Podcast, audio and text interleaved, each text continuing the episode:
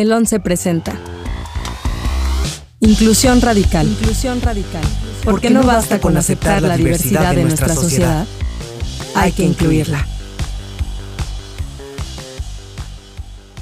Hola, hola, ¿cómo están? Mi nombre es Eduardo, les doy la bienvenida a Inclusión Radical, este espacio donde hablaremos de la importancia de la diversidad e inclusión desde un punto de vista cotidiano. Hoy tengo a Mauricio y tengo a María Luisa y les voy a contar un poco. Mauricio es un chavo de 16 años, ven primero de prepa y es diagnosticado con síndrome de Asperger. Y tenemos a María Luisa, que es eh, psicóloga, maestra en psicología clínica, es académica, y vamos a tocar un tema verdaderamente interesante, profundo, eh, amplio. Vamos a tocar el tema de los trastornos del espectro autista. Les invito a escuchar una nota informativa y entramos de lleno con el tema. En México, se reporta que uno de cada 115 infantes a los 8 años padecen trastorno de espectro autista. Es decir, se puede estimar que en México hay aproximadamente 400.000 personas menores de 18 años con dicho trastorno. Se estima que en el mundo uno de cada 115 niños tiene autismo y cada año se diagnostican más casos con esta condición que menores con SIDA, cáncer y diabetes juntos.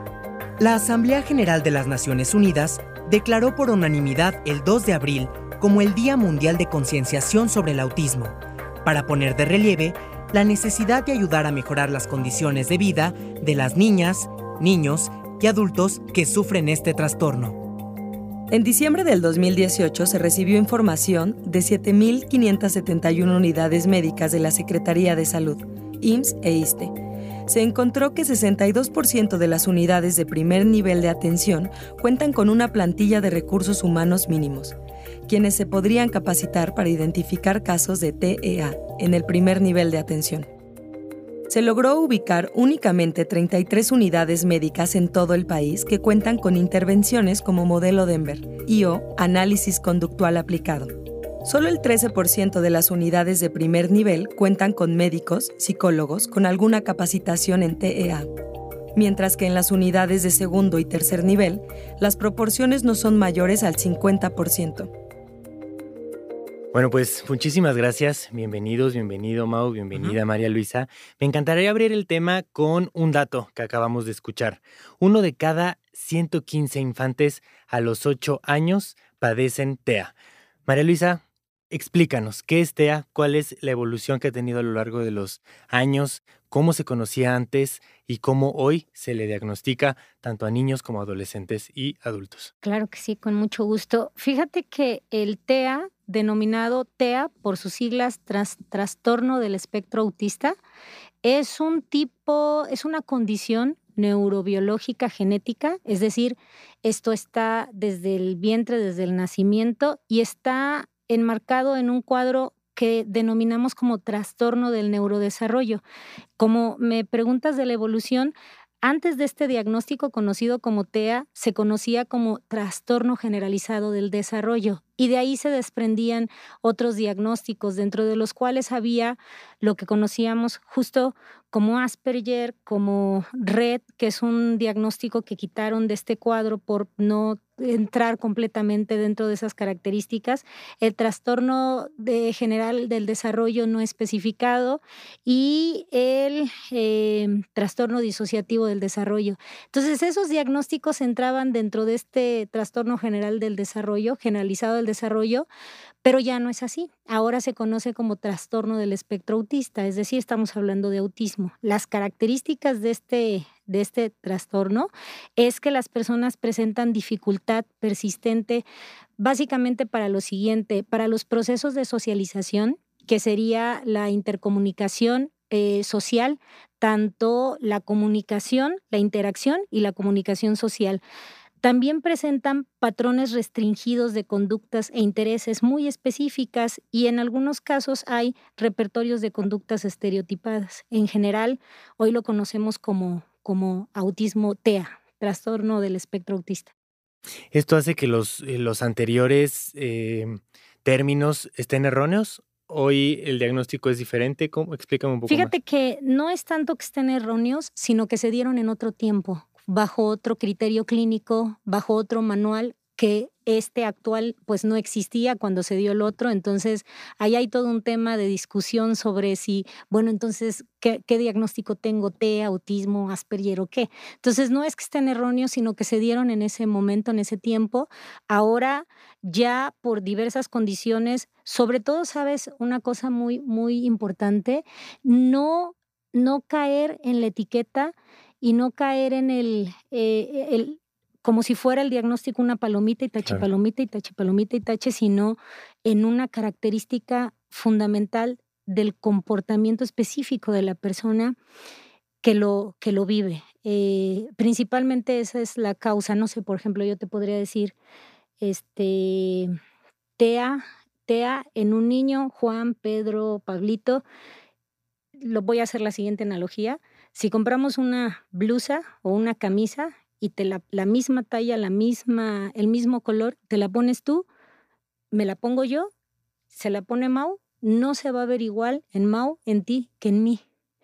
Eso significa que el diagnóstico pues, o sea, el diagnóstico es el cuadro, lo que está pasando, lo que está aconteciendo, pero sus condiciones hace que se genere de manera distinta, que se viva de manera distinta, familiares, apoyo, sociedad, oportunidades. Entonces no es que estén mal, es que fueron en otro tiempo. Claro, hoy, hoy se validan, pero el presente es TEA. Quiero que me platiquen un poco el proceso de diagnóstico. Platíquenme un poco cómo, pues sí, cómo se vive. Mau, platícame. Eh, por ejemplo, el diagnóstico cuando me lo dieron fue, fue muy pequeño. Eh, es que según yo de chico era muy revoltoso. Era muy revoltoso. Y pero luego no obedecía, me concentraba en cosas muy específicas, pero muy, muy, muy específicas. Pero cuando me decían algo mis papás o algo así, no les hacía caso y esas cosas. Pues mi mamá según había dicho, este niño tiene algo. Y, pero como mi mamá es bien, un poquito, un poquito necia, ella dijo, este niño debe de tener algo. Y pues, de hecho, como siempre he tenido médicos que han sido muy cercanos a mí, pues mi mamá se acercó y dijo, pues, ¿qué tiene este niño? Y pues le recomendaron a un, médico especializado en esto, que según a la edad de cuatro años, si no mal recuerdo, me llevaron con este médico y según me hizo cinco preguntas. Y con esas cinco preguntas pude determinar que era Asperger. ¿Y recuerdas cuáles son las preguntas? ¿Cuáles fueron? Era una de una mariposa, pero fuera de esa no me, no me acuerdo muy bien. Era muy pequeño y como digo, yo veía algo y me distraía muy fácil, pero me, cuando lo veía me concentraba mucho en eso. Muy bien. Platícame un poco. Hablas de tu mamá, vives con tu familia, tienes hermanos, cuéntame un poco. Eh, mi familia está compuesta por mi papá, mi mamá y mi hermano mayor, que me lleva ocho años. Tú tienes 16. Tengo 16. Mira, tocas un tema bien importante que es la edad en el tema de diagnóstico. María Luisa, platícanos un poco. Eh, ¿Hay detonantes de edad? ¿Hay una edad ideal?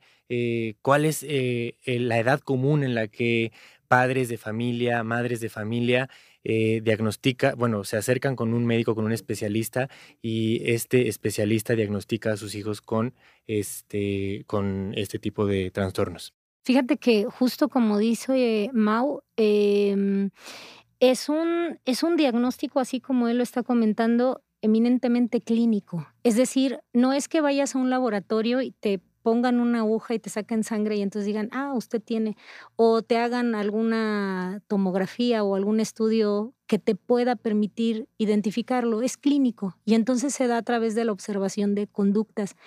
Es un trastorno del neurodesarrollo y eso significa que está, es parte de la infancia y regularmente se diagnostica en la primera infancia, digamos eh, alrededor de los cinco años. ¿Por qué?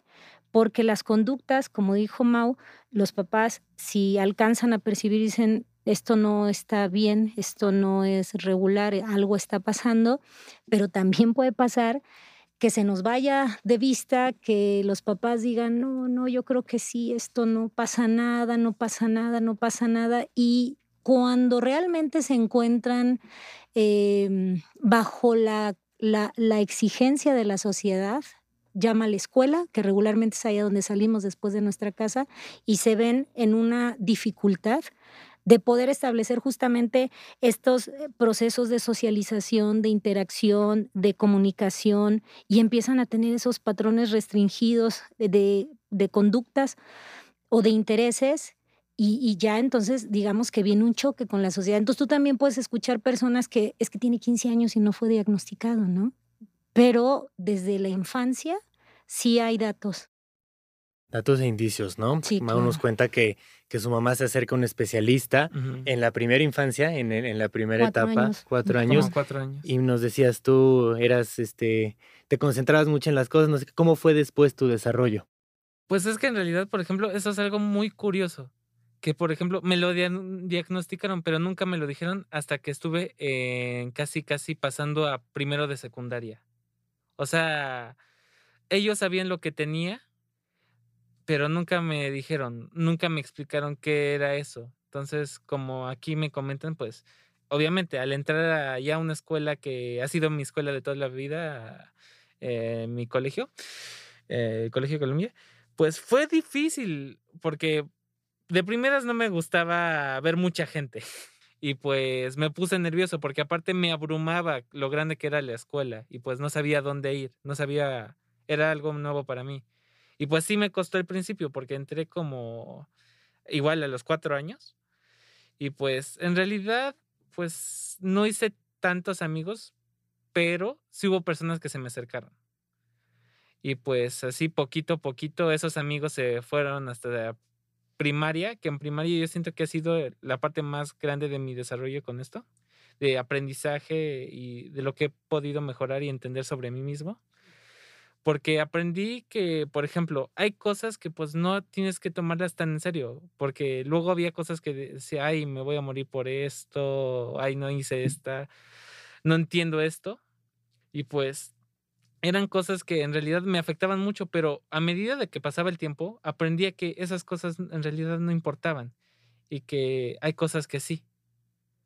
A, a la hora de socializar, aprendí que hay dos puntos. La paciencia que le tienes el uno al otro. Y pues pude estar en, eso, en el punto en el que yo le tenía paciencia a alguien más y en el que alguien más tenía paciencia conmigo. Entonces, eso es algo que también me ayudó mucho a, socializar, pero tardé, ¿qué será? Seis años en hacerlo bien para tener amigos de toda la vida que en realidad hoy en día conocen mi, pues, lo, lo que tengo, el autismo. Y pues en realidad ellos comprenden lo que tengo, saben cómo soy y pues me aceptan así. Mira qué interesante y qué importante nos dices que tu primera herramienta fue la empatía. Y Sí. creo que es verdaderamente rico y, y- y llenador el que digas que la empatía es una herramienta de socialización. Y, y- pero me das pie a otro tema bien interesante. ¿Cuáles son los mitos, cuáles son estas creencias que no son ciertas acerca del TEA? Fíjate que eh, yo creo que es muy enriquecedor lo que Mau nos comparte. em, y, y- y nada, justo es parte de la intervención que se hace no solo con la persona, con la familia, con la escuela, con los amigos, porque sí hay muchos mitos alrededor. Ya seguramente Mau nos platicará de cómo lo ha vivido, pero regularmente la persona es vista como el ajeno, el extraño, él tiene conductas que yo no entiendo. En algunos tipos de autismo hay eh, movimientos estereotipados de esto de mover y mover y mover la mano, por ejemplo, y, los demás voltear y ver y decir, ¿qué pasa? Entonces, digamos que hay mucho eh, desconocimiento, diría yo, sobre lo que está viviendo la persona, porque como lo dijo bien Mau, ¿cómo soy yo? ¿Y cómo soy yo? ¿Y cómo eres tú? ¿Y cómo somos? Y respetar, ¿no? Que si yo estoy moviendo la mano, bueno, la estoy moviendo y la voy a seguir moviendo y no la voy a dejar de mover. Y si me gritas y me pongo nervioso, más la voy a mover, por supuesto. Mau, cuéntanos, ¿tienes, eh, ¿tienes alguna experiencia que nos quieras contar acerca de alguna creencia a la que tú te enfrentaste? Bueno, al principio tú la tenías, de cuando te enteras tú dices, me voy a morir de esto, me, que te costó trabajo, cuéntanos. Mm, es que, por ejemplo, a mí, yo, de chiquito, o sea, no sé si sea creencia o algo así, pero en realidad de chiquito, por ejemplo, me fijaba en todo, por, por ejemplo, mis calificaciones decía, no, pues no voy a poder seguir viviendo, voy a reprobar la escuela, ta- de, tan solo un error porque sentía que nunca lo iba a lograr aprender. e, e, era tal esto que me la pasaba llorando y llorando, llorando, llorando y mi único consuelo era mi mamá que me decía, no, hijo, tranquis, tranquis, esto lo vas a poder hacer. Y pues esto se hizo tan repetitivo que pues ya aprendí que en realidad uno puede lograr cualquier cosa. Y más con el apoyo de tu mamá. Cuéntanos un poco cómo ha estado tu mamá ahí contigo. Mi mamá siempre ha estado presente conmigo y ha sido muy, muy, muy paciente conmigo. Y de hecho, aparte creo que con nosotros tres, que es mi hermano, mi papá y, yo, que en realidad, pues, una vez que yo, descubrieron que yo era autista, pues mi mamá dijo, mmm, se me hace que eh, los otros dos tienen algo similar o tienen lo mismo. Claro. Y pues siempre ella, es una persona genial porque ella ha logrado entendernos y pues comprender cómo nos comportamos y ha tenido esta gran paciencia con nosotros. Y pues ha sido una gran ayuda para mí porque pues en primaria fue como que mi consuelo para decir, todo va a salir bien. Tú, algo que me decía mucho es, tú mientras más crezcas vas a poder hacer más cosas porque vas a aprender más. Y no importa que no lo entiendas a la primera, tú puedes, claro. tú puedes seguir practicándolo, practicándolo y así. Y pues me sirvió mucho en primaria, que fue como, yo siento que es mi etapa de más desarrollo de esto, aunque no lo conociera. Así es. Pues más que gran ayuda, eh, creo que tu mamá fue fundamental para... No, fue fundamental, sin ella... Claro, bueno, tu mamá entiendo también que tu papá, tu hermano, me encantaría conocerla. Mi papá y mi hermano también, es que, por ejemplo, mi papá es, es la persona que me ha dado más seguridad en toda mi vida, porque es como alguien, yo me dicen que mi papá se ha enojado mucho y tiene, yo nunca lo he conocido enojado y que en realidad conmigo siempre ha sido como esta parte feliz y contenta. Y pues por parte de eso y cuando yo lo veo, él me da mucha seguridad. Él ha sido como esa parte de seguridad para mí. Y mi hermano ha sido como mi empatía hacia, o sea, aprender a empatizar con alguien. Porque, por ejemplo, mi hermano ha sido como la, eh, el ejemplo de esas dos caras, porque, por ejemplo, mi hermano, así, él es una persona muy lista, muy lista. Era como el más listo de su salón y pues yo crecí, yo crecí sabiendo que él era el más listo y el mejor. Obviamente no tenía muchos amigos, por eso digo, él ha sido una parte mía para conocer un lado de la, de la moneda o del dado, porque hay muchos lados. Y pues en realidad, pues sí, ellos han formado una gran parte de lo que soy yo ahora. Mm, principalmente porque me han enseñado muchas cosas. De tanto lo que han experimentado ellos como de lo que han experimentado conmigo. Claro. Sí, digo, gran parte de tu desarrollo, pero también entiendo que para ellos tu presencia y tu carisma y todo esto ha sido también importantísimo en sus vidas. Eh, María Luisa, te quiero preguntar, eh, esta, bueno, es un caso ideal, la verdad es que me da muchísimo gusto escuchar esto de la voz de Mau, pero ¿cómo es el tema de la del diagnóstico con los papás? Me gustaría tocar un poco el tema de la educación de los papás, la negación de los papás. Cuéntame un poco. Fíjate que pues es una bendición, eh, los, los hijos, es, es su hijo, ¿no? Yo ahorita que oigo a Mau, pues muy conmovedor y felicitarte a, tus papás, a ti, a la vida en quien uno crea, ¿no? De el privilegio que se tiene de estar en la familia, porque no es fácil, ¿no? La noticia, eh, yo creo que tus papás pasaron por un proceso eh, en el que fueron, como dices, adaptándose, adaptándote, adaptándose todos, porque de entrada no es una noticia que se reciba fácilmente, por muchas cuestiones. Mira, cuando uno está por tener un hijo, uno piensa y cree en la fantasía que pues todo va a llegar así maravilloso, sin problema y que nunca le va a dar ni una gripa, ¿no? O ni una temperatura, que cuando se enferman por primera vez nuestros hijos nos angustiamos. Sin embargo, eh, cuando la marcha del desarrollo no va dentro de estos... Em, esta, esta curva de estadística regular, ¿no? Eh, como un niño va avanzando en su desarrollo, entonces es un foco de atención, se pone rojo.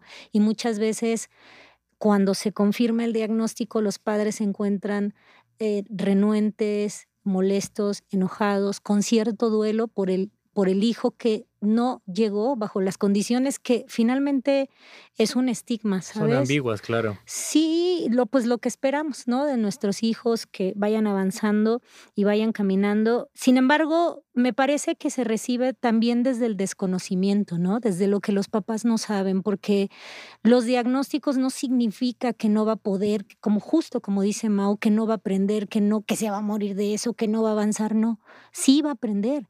Y entonces empieza un proceso de psicoeducación con los padres para que ellos puedan ver lo que no ven, porque finalmente hasta ese momento están en el mundo, en el mundo de la etiqueta, en el mundo del estigma, en el mundo de, eh, en, los diagnósticos que, que pudieran ser, no solamente autismo, ¿no? Entonces, cuando ellos se adentran, conocen, em, saben que sus hijos van a tener potenciales, incluso que ellos pueden llegar a tener vida independiente, que es la finalidad de la intervención en la educación especial, vida independiente, un lugar en la sociedad digno, un lugar de una independencia. Eh, los papás entonces se empiezan a adaptar. Es un proceso cansado, cansado, es, es, es inversión, yo no diría gasto, yo diría inversión para la vida, como cualquier papá va a invertir para la vida de sus hijos, para que finalmente sean independientes, pero sí es un proceso.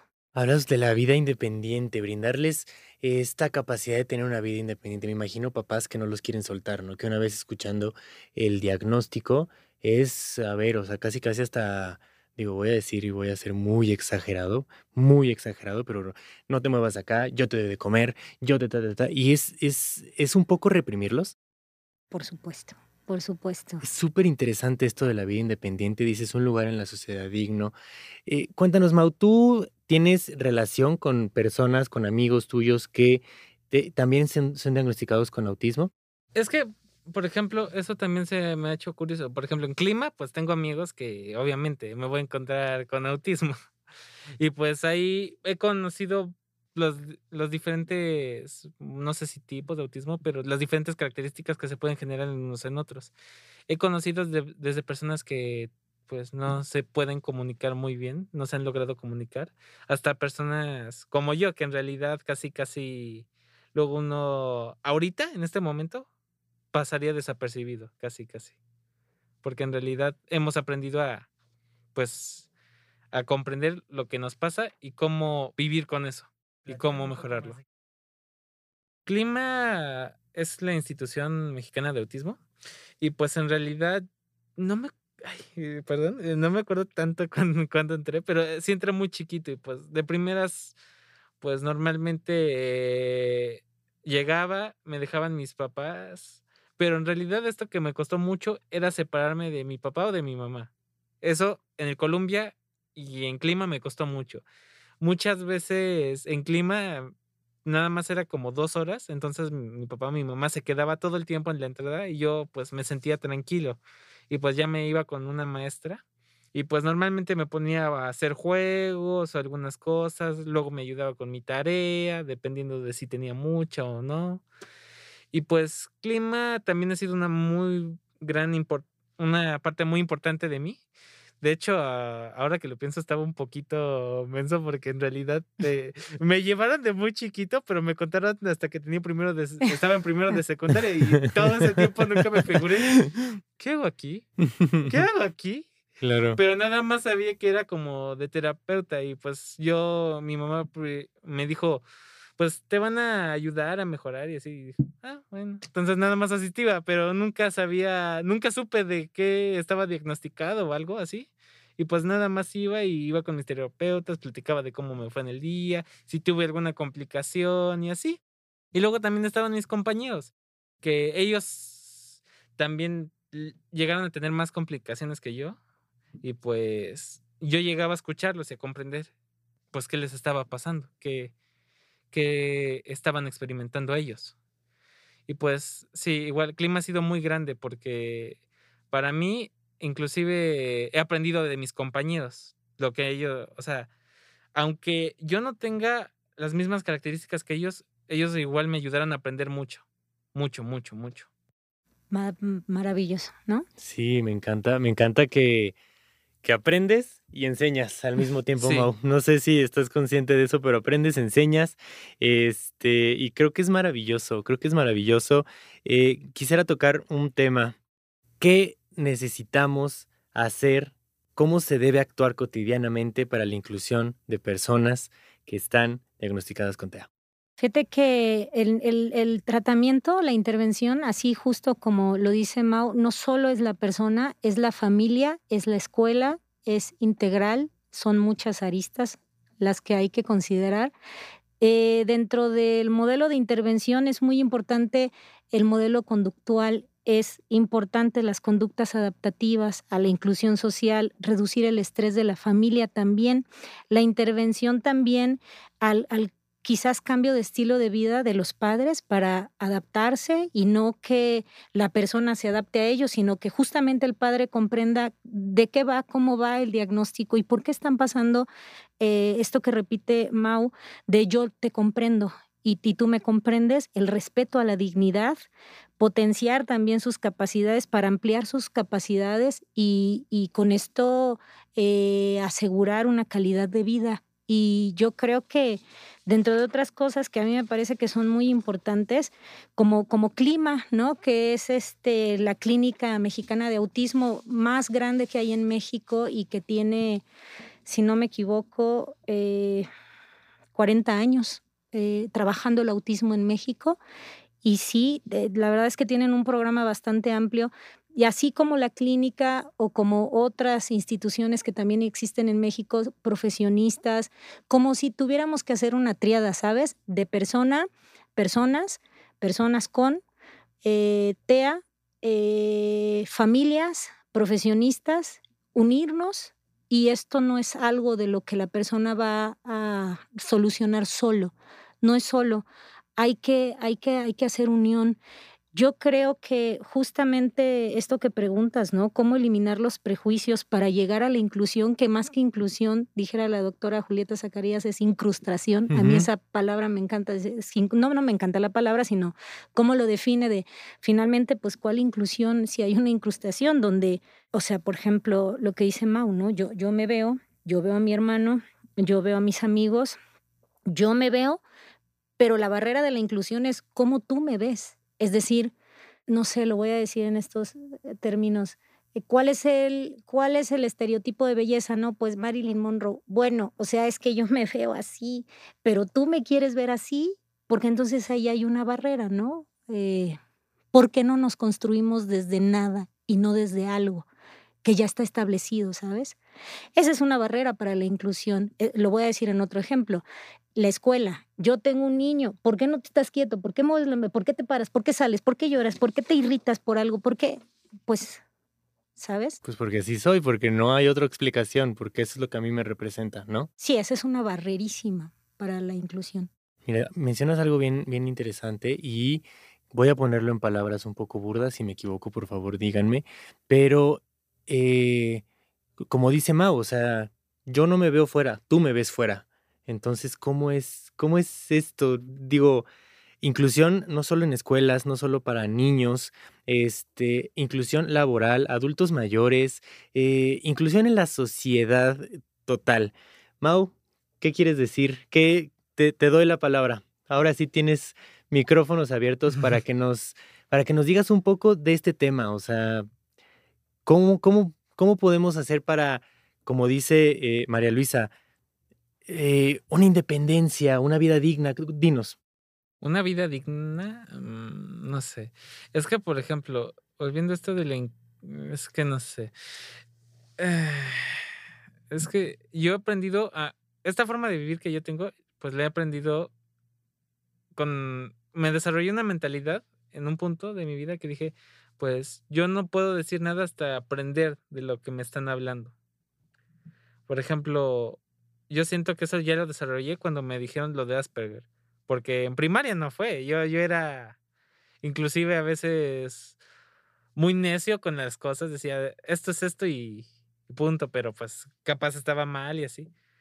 Pero también que me dijeron que estaba mal es algo muy bueno. Eh, yo aprendí que, que te corrijan no está nada mal. O sea, es todo, es todo lo contrario, es lo mejor. Porque tú puedes ver que en realidad eso me hizo ver a mí que yo, obviamente, no siempre voy a tener la razón, siempre va a haber algo que pues me puedo equivocar. Por ejemplo, me dicen a mí mis compañeros, Mao, tú eres el mejor en física y luego hasta les doy clases particulares, que obviamente, pues como son mis amigos y compañeros, pues digo, pues claro, pero obviamente les digo, yo no tengo todas las respuestas de todo, siempre puede haber otra cosa. Y también eso es algo muy importante para la parte social, que pues tú debes de saber que primero tú tienes que escuchar a la otra persona y conocerla para ya opinar de algo. Y por ejemplo, yo aprendí eso entre que las duras y las buenas. Porque tuve amigos que luego se, sí se, desesperaban conmigo porque era muy necio, no escuchaba nada, lo que yo quería. Pero pues esta parte pues me hizo aprender que en realidad debo de aprender a escuchar a las demás personas. Escuchar y dar. Dar y recibir, perdón. Y pues así como dicen, para la vida digna, pues uno tiene que aprender a eso, dar y recibir. Pero pues sí. Eso. Muy bien, platícame tus planes, ¿qué quieres estudiar? ¿Qué quieres ser más grande? ¿En qué te quieres especializar? Cuéntame. Es que eso ha sido un todo tema, porque tengo dos carreras específicas muy, totalmente diferentes. Por ejemplo, yo cuando quise, cuando pues entré esta conciencia de que, bueno, ya, estoy creciendo, ya voy a salir, voy a ir a la universidad y voy a tener que trabajar. Pues primero empecé por cosas que no quería, cosas que definitivamente digo, ay, no, no, no, no, no. Por ejemplo, nunca quisiera ser abogado, tampoco médico ni biólogo. Y lo de biólogo, tristemente, mi hermano me asustó con todo porque él se hizo biólogo. Y pues llegó a puntos que luego en las noches, como un, llegó un punto que eh, dormíamos en la misma habitación y pues se la pasaba estudiando y dije, no, bro, por favor, no, ya. Y pues no, sí, la biología, medicina y tampoco, pues esta parte de las leyes, nada.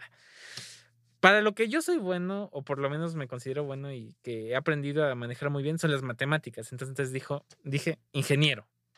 Ingeniero. Y pues esa era mi primera opción ante todo lo que en sí es no sabía qué ingeniería hacer, pero ya tenía medio claro cosas para diseñar, construir y esas cosas a mí me gustan. Y pues también otra cosa que me influenció es mi papá, que es un ingeniero geofísico, que de hecho es esa es la primera carrera que en la que quiero ir, porque en realidad he visto un poquito de lo que hacen, pero en realidad sí veo que es algo a lo que se adapta, a lo que me gusta. Pero aquí viene la, la segunda carrera que en realidad esta carrera la desarrollé por es todo esto lo que estamos manejando el autismo, que quiero ser psicólogo, terapeuta, o sea, y de niños con Asperger, o sea, y esto lo desarrollé porque en realidad he visto muchos casos pues en clima y pues he experimentado con muchas personas, he socializado con muchas personas con este síndrome de, de autismo y pues he aprendido tanto que inclusive a veces ayudo a mis compañeros que digo, pues calma, siempre va a haber otra oportunidad y luego eh, he aprendido que pues en realidad todo tiene una solución y pues me gusta ayudarlos, me siento bien y aparte me gusta trabajar con niños chiquitos. Eh, tengo esa parte que soy un poco consentido con los niños chiquitos y a mí sí me gusta tenerlos ahí cerca.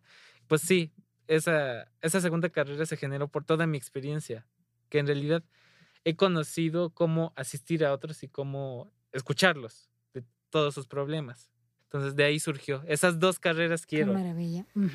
y pues mira, pues aquí tenemos una terapeuta experta que te convenza, María Luisa. Yo creo que convencido ya ibas, ¿verdad? Es que en realidad, pues, no sé. Es una elección, así es la son, elección. Son dos cosas que en realidad me gustan mucho, pero pues sigo en este proceso de aprendiendo de las dos partes, entre humanidades y ciencias. Aviéntate las dos carreras. primero una y luego la otra. eso me lo planteé en algún punto, que primero quisiera geofísica cuando esté más joven y ya un poco más grande ya ser terapeuta, digo.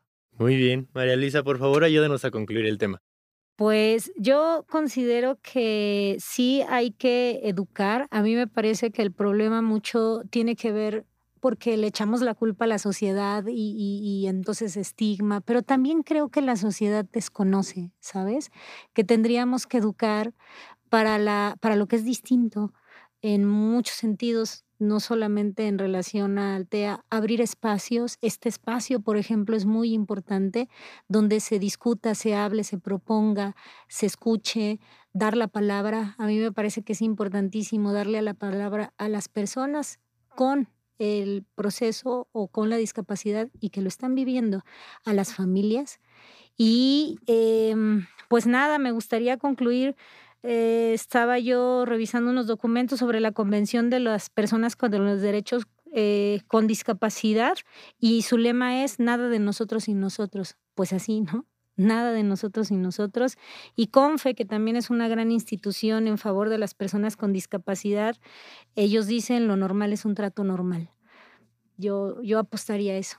Muy bien. Mau, María Luisa, muchísimas gracias por estar acá platicando un rato con nosotros. Gracias por venir aquí al Canal 11 a compartir sus experiencias, a llenarnos siempre de, de muchísimo conocimiento para poder desarrollar herramientas que nos da la inclusión para solucionar problemáticas que se crean alrededor de la diversidad, para crear una sociedad que vaya desde la empatía y la justicia social. Les invito a seguirnos en todas nuestras redes sociales, Facebook, Twitter e Instagram como arroba canal 11 TV y escucharnos en las plataformas de transmisión Spotify, Apple Podcast y iHeartRadio en Inclusión Radical y en las otras propuestas de podcast que tenemos disponibles para todas y todos ustedes. Gracias por acompañarnos. Nos vemos la próxima. Un gusto. Un gusto. Síguenos en nuestras redes sociales como arroba canal 11 TV y visita nuestro sitio web www.canal11.mx. El 11 presentó Inclusión, Radical. Moderado por Eduardo Valenzuela. Talento adicional, Vania Belmont y Rodrigo Gutiérrez. Coordinación de producción, Daniel Acuapio y Moisés Romero. Operador de cabina, Rodrigo Bernaldez Rosas. Diseño sonoro y postproducción de Franco González. Con una investigación de Rodrigo Gutiérrez y Andrea Domínguez.